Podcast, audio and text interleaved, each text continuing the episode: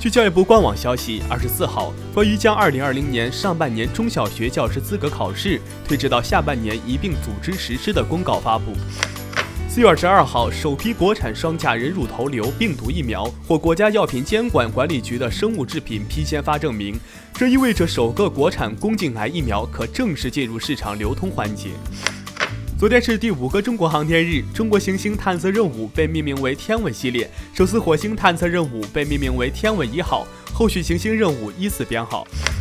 四月二十四号五点，罗志祥再次发文向周扬青道歉：“对不起，我错了。你在这九年里为我付出了全部，是我不懂得去珍惜这段感情。”有网友嘲讽：“果然你是不用睡觉的。”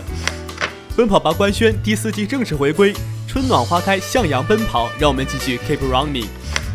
近日，江苏宿迁苏玉区人民法院产品质量纠纷案延期开庭。二零一六年，大学生西西发现暨南大学出版社出版的《大学生心理健康教育》一书，将同性恋归类到性心理障碍。二零一七年，西西以产品质量纠纷为由起诉该出版社以及书籍销售平台。目前案件三次开庭延期，西西告诉记者将坚持下去。众多网友说，每一份爱都值得被尊重，每个人都有去追求幸福的权利。